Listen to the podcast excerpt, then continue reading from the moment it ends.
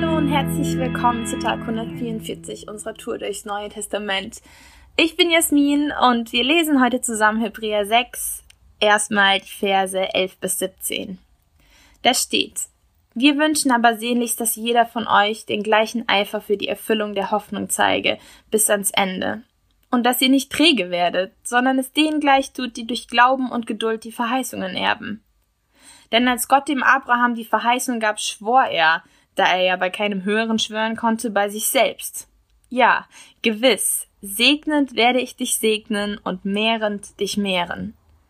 Und so erlangte Abraham, indem er geduldig ausharrte, die Verheißung. Menschen schwören ja beim Hören, und zur Bekräftigung dient ihnen der Eid, der jedem Einwand ein Ende setzt. Darum hat Gott sich mit einem Eid verbürgt, um so den Erben der Verheißung noch deutlicher zu zeigen, dass sein Wille unabänderlich ist. Ich liebe, wie Gott beschrieben wird als jemand, der sich darauf einlässt, wie Menschen ticken und der abgesehen davon, dass sein Wort unabänderlich gilt, sogar nochmal so sagt, ich werde in eurer Sprache sprechen und es nochmal bekräftigen mit einem Eid.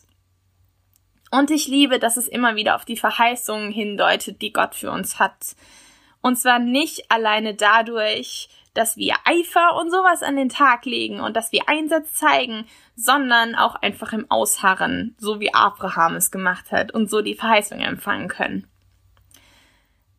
Im Punkto Eifer weiß ich nicht, wie es dir geht. Bei mir gibt es da Phasen im Leben, da ist man motivierter. Wenn draußen schönes Wetter ist, dann bin ich für manche Sachen viel, viel motivierter und äh, für manche auch weniger. Das wirkt sich aus in den Bereichen Hobbys, auf der Arbeit, generell für Kirche. Vielleicht bist du Leiter oder Leiterin von einem Team, dann kennst du das bestimmt, dass man manchmal so voll die Vision hat und voll viel irgendwie auf den Weg bringen möchte und manchmal da fragt man sich so, Hö, wieso mache ich das überhaupt? Ich bin voll unmotiviert, genauso im Bereich Mitarbeit oder Gemeinschaft mit Menschen zu haben, Beziehungen zu pflegen, Freundschaften zu pflegen, in Leute zu investieren, Sport zu machen, ganz banal bei mir ist es so, je größer und sichtbarer das ist, was rauskommt und je greifbarer das ist, desto mehr werde ich angespornt, Dinge zu tun und desto größer ist der Eifer, weil ich denke, hm, das lohnt sich, vor allem auch im Bereich Kirche.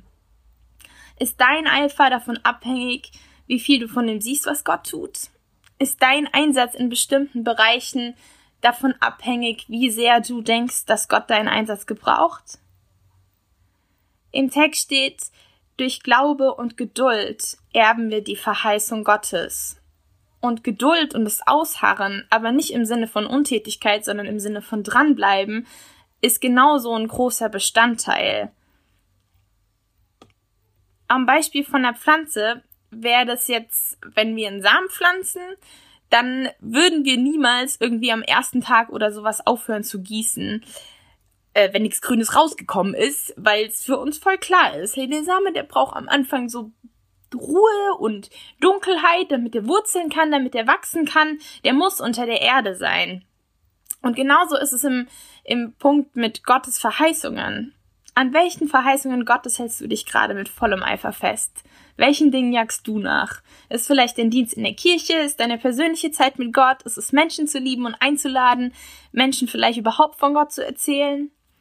Unser Eifer ist da gut platziert, wo es darum geht, Taten der Liebe in Gottes Namen zu erbringen. Stattdessen finde ich mich immer irgendwo anders wieder. Ich glaube, wir Menschen stecken unseren Eifer oft in das Aufbauen von Sicherheit.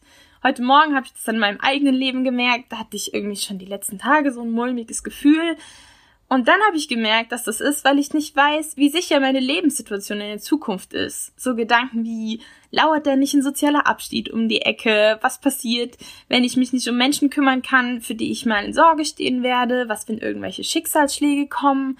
Was, wenn da Umstände sein werden, die so groß sind, dass ich sie nicht werde beeinflussen können? So oft wuchern bei mir so Gedanken im Untergrund meines Bewusstseins rum und ich kann das nicht richtig benennen, so merk einfach nur, dass es meine Stimmung beeinflusst und auf einmal checke ich, was überhaupt das Problem ist. Und sobald ich das gemerkt habe, was ich da eigentlich denke, heute Morgen habe ich auch gedacht, Hilfe, der Kapitalismus hat mich voll im Griff und das hochprivilegierte Leben von der Westeuropäerin. Und ich habe gedacht, ich hänge gerade voller Eifer mein Herz an Dinge, die ich mir niemals zum Fundament machen wollte. Besitz auf der Erde anstatt im Himmel, Sicherheit und Kontrolle meiner eigenen Zukunft anstatt Sicherheit in Gottes Versprechen zu begründen und ihm komplett zu überlassen, was in meinem Leben passiert. Vertrauen in Gott zu haben ist was, was wir nicht allein dadurch machen, dass wir in unserem Zimmer sitzen und irgendeinen Schalter im Kopf umlegen und so sind so, ja, ich vertraue jetzt.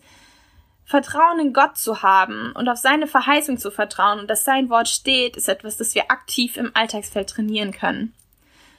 Und da hilft als allererstes zu beten, natürlich. Zu beten, Gott, gib mir Vertrauen und gib mir aber auch Gelegenheiten, in denen ich Vertrauen üben kann. Zweitens, mich an Gottes Verheißungen zu erinnern.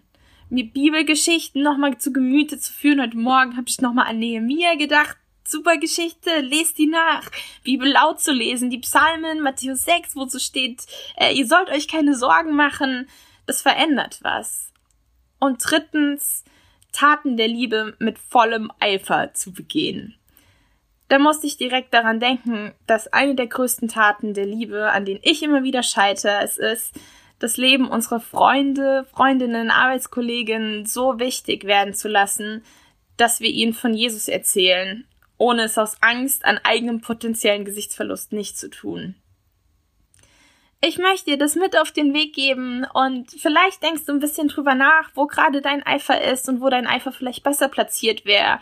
Und ich möchte dir nochmal zusprechen, dass die Verheißungen Gottes für uns stehen und zwar so fest, dass sie unverrückbar sind. Habt einen guten Tag.